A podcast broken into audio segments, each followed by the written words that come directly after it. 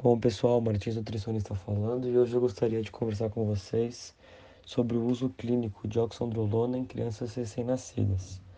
Então, pesquisadores da Children's Hospital fizeram um estudo com 15 crianças recém-nascidas, onde teve o grupo controle e o grupo que foi usado oxandrolona.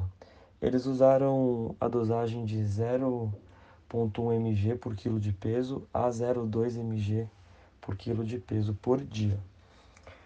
Essas crianças elas tinham cardiopatia, então quando elas fossem fazer a cirurgia, a chance de ter uma alta perda de massa muscular seria muito alta. E nessa idade, obviamente, é muito perigoso a perda de massa muscular. Então foi feito esse estudo. As crianças que receberam a dosagem de 0,2 miligramas por quilo de peso por dia foi o grupo que menos teve perda de massa muscular. E esse, essa dosagem de oxandrolona não foi capaz de virilizar as crianças, de alterar os exames de sangue e nem trazer efeitos colaterais para elas.